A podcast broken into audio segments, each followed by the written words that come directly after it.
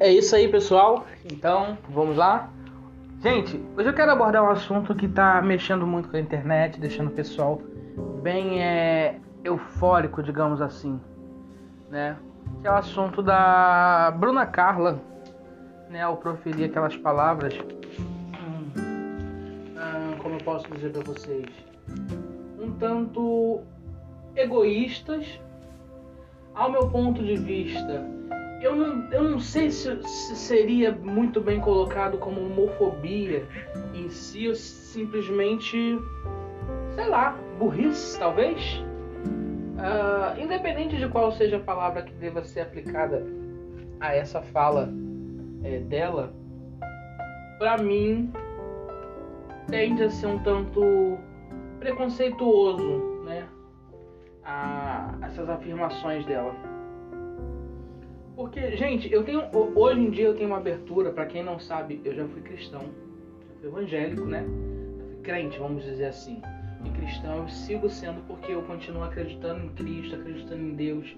Eu acredito que o que me salva não é eu estar dentro de igreja, não é eu frequentar cultos, é participar de reuniões e eventos que a igreja promove, e eu acho que a igreja vai muito além disso. Enfim, vamos, isso é para outro dia, para outra hora.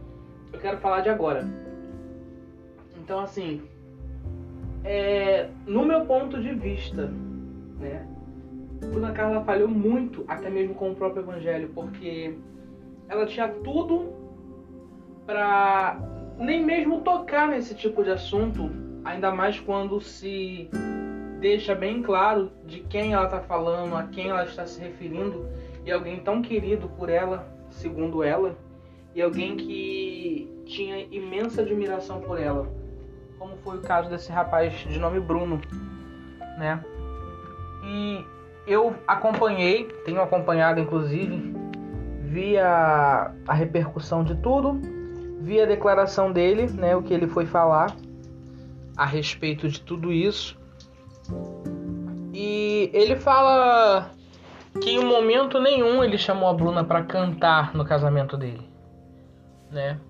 E mesmo diante de um convite como uma convidada, como qualquer um outro, Bruna se justificou falando, amigo, eu até posso participar e tal, ir lá prestigiar você, mas com só não vou poder cantar, você sabe, minha religião como é que é e tudo mais. Ou seja, ela mesma tem noção que a própria instituição da qual ela faz parte e ela defende é preconceituosa. De forma involuntária e sem querer, talvez, ela mesma sabe que a instituição dela tem esse preconceito com quem é homossexual, né? Porque assim, a Bíblia, para quem não sabe, né, ela na boca do, de quem se diz evangélico nos dias atuais, há, há anos inclusive, ela é, como eu posso te explicar? a Bíblia é um, um livro que o povo cristão só, só é capaz de aceitar o que está escrito quando é para benefício próprio. Porque quando é para correção de si mesmo, dificilmente eles aceitam. É, entrei numa discussão né, com algumas pessoas na internet e tal a respeito do caso. Só pra botar pilha mesmo, meu pessoal pegando fogo. É engraçado como o, o povo cristão tem coragem de é, pegar um versículo, isolar ele, transformar numa arma e atirar, como Bruna Carla fez, né? Mas quando você usa a mesma Bíblia e o mesmo artifício para poder acusar os próprios cristãos, eles nos acusam de estar isolando um, um versículo de não entender o contexto e de não saber o que está falando. Aí falam assim: ah, vocês não entendem de Bíblia e quer ficar pegando versículo isolado para causar. Isso foi uma outra época. E essas, essas leis, essas, essas coisas todas, era tudo de um antigo período, para aquele público em específico. Mas quando é para acusar as pessoas de hoje o versículo que também foi escrito na mesma época que os outros versículos, eles falam que está certo. Não. Não pode ser homossexual. Você não pode. Menina só tem que gostar de menino e menino só tem que gostar de menina. Coisas inversas a isso é do, é do diabo, é do demônio. Você vai pro inferno por causa disso. Você está condenado à morte eterna, conforme ela falou. Né? E é incrível como é que usam a Bíblia dessa maneira para atacar as pessoas, para justificar o próprio erro mas condenar o erro do, do, do próximo, do irmão que Jesus mandou amar. Só que vamos lembrar de uma coisa? A Bíblia, eu procurei estudar um pouquinho, tá? Antes de estar aqui falando com vocês. A Bíblia é um livro extremamente católico. A Bíblia foi criada pelos próprios católicos. Eles fizeram essa reunião de livros e eles publicaram isso, né? E depois de diversas e diversas e diversas reuniões, né, de conselhos, de reinos daqui e dali, eu vou falar de forma bem porca mesmo, assim, porque eu não sou muito de palavras bonitas, às vezes sai uma ou outra por. sabe lá Deus por quê? Eles faziam lá as reuniões deles, de período em período, pra. Era uma reunião ecumênica, onde tinha todo tipo de religião, e eles entravam num consenso. O que, que é bom e o que, que não é?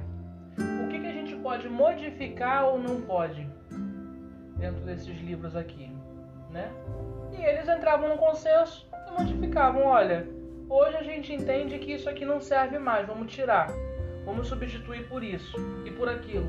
Então assim, uma pessoa que se preza a estudar de fato, né, a, a palavra, eu acho que antes de qualquer ponto de acusação, ela deveria estudar a fundo o que é a Bíblia, da onde veio e todo o processo de mudança que ela sofreu. Porque a gente entende, quando a gente estuda, a gente percebe que a Bíblia foi modificada de acordo com as próprias vontades daquelas pessoas. Opa, isso aqui não, não é bom falar sobre isso porque isso aqui me atinge, eu não estou nem um pouco afim de, de mudar a, a minha rotina de vida, né? Aí eles iam lá, dava aquela mexidinha de leve. Ah, não, mas isso aqui vai catucar fulano de tal. Então não vamos fazer não, porque é meu protegido. Então você percebe que a Bíblia ela passou por um processo de mudança muito grande.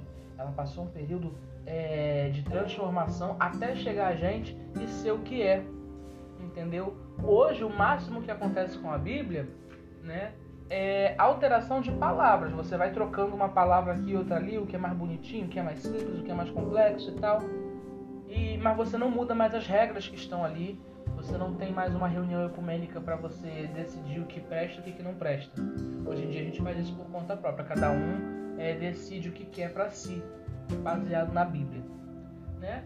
Mas é, por que, que eu deveria levar a sério um livro que foi tão modificado pelas pessoas, baseadas em seus interesses, certo? Não podemos esquecer disso. A Bíblia foi modificada é, baseada nos, segundo os interesses do, do, do, dos líderes daquela época, né? Então a gente chega àquela conclusão de que nem tudo que está ali realmente deveria estar ali.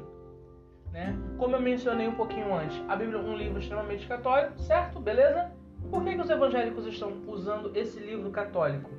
Aí o que, que, eles fazem? Ah, a gente não concorda com isso, com isso, com isso. Vamos tirar esses livros aqui porque eles são assim, eles são assado, não, não, não condiz com o que a gente quer pregar. E até hoje a vida é assim, né? A gente vê aí quantas e quantas igrejas abertas na mesma rua, no mesmo bairro. 30 igrejas. No bairro onde eu moro, é, é uma igreja a cada. É três casas, uma igreja. Cinco casas, uma igreja. E todas vazias. Porque o povo está espalhado. Ao invés de se ajuntar, se espalhou. Então, assim, esse povo que não segue a Bíblia como deveria, quer ficar usando a Bíblia para tornar alguém pecador, para condenar alguém à morte eterna. Então, assim, será que está certo? Será que é justo? Eu faço essa pergunta para você que está me ouvindo aí. É justo? É correto tudo isso? Que resposta você tem para tudo isso? Aposto que muitos de vocês não têm essa resposta. Mas a gente segue aqui fazendo questionamentos. Minha intenção não é acusar ninguém. Eu espero muito que é, a Bruna Carla ela repense as palavras dela. E uma coisa que eu, que eu lembrei aqui agora de última hora, que coisa feia, né? A maioria dos evangélicos que não estudam, não estudam, tá? A maioria não estuda a Bíblia, não estuda a história da Bíblia. É, para se dizer cristão, tá colocando lá no Facebook, eu apoio a Bruna Carla, Bruna Carla, estamos com você, mas, gente, antes de você defender alguém, uma fala de alguém, procure estudar para você entender se essa pessoa que você está defendendo só para se dizer super cristão realmente está certa, tá bom? Fica aí meu questionamento. Um beijo, um abraço e até a próxima. Tchau, tchau!